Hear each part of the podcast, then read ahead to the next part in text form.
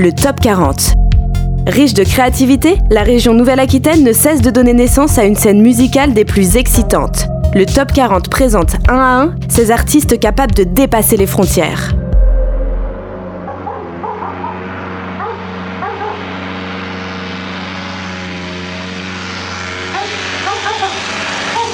Bah, c'est Cocktail Bandit et on vient de Poitiers.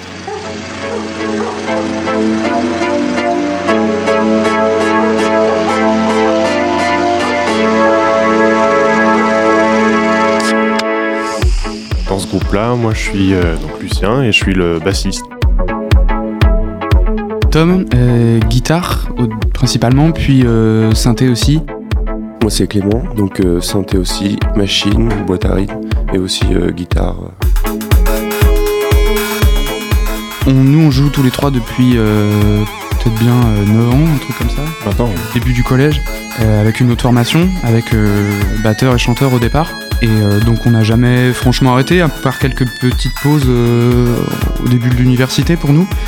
Puis on s'est très vite euh, reformé avec un effectif réduit qu'à tous les trois, avec en remplaçant batterie et le chant par ce que l'informatique pouvait nous offrir. Et puis donc là il n'y avait pas de nom et le nom en fait ça a été vachement difficile.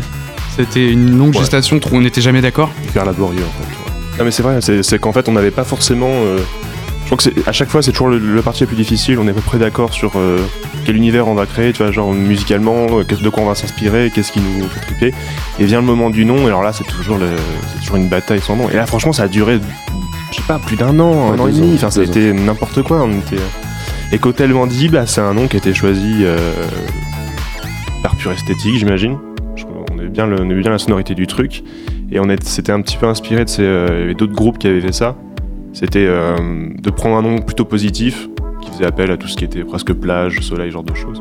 Puis de le contrebalancer par un nom plus. euh, plus, euh, Négatif et Négatif, un peu ouais. désuet là.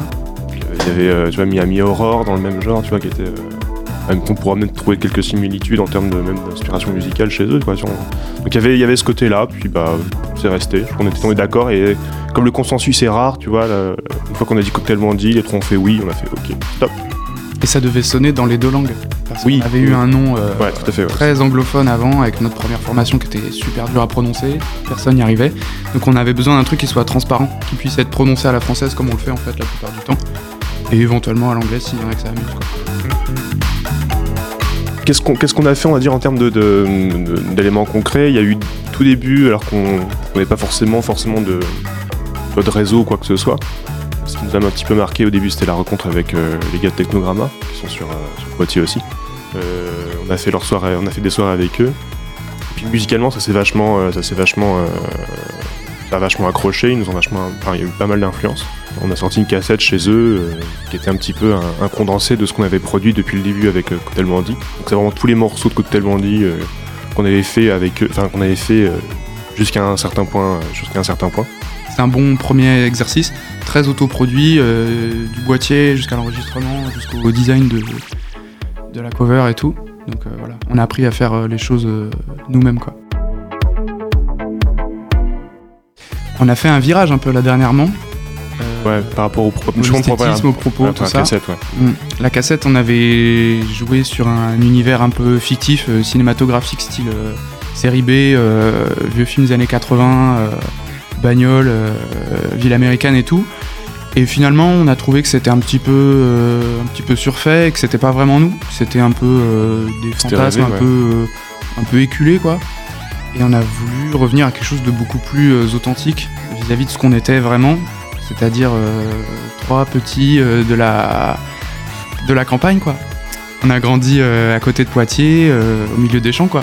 Ouais. Et on voulait aussi que ça, se- que ça- de façon subtile, hein, que ce soit pas, euh, mais que ça se ressente, qu'il y ait un côté euh, plus travaillé sur euh, euh, le souvenir, le, les trucs concrets qui nous étaient arrivés, plutôt que des choses qu'on a imaginées.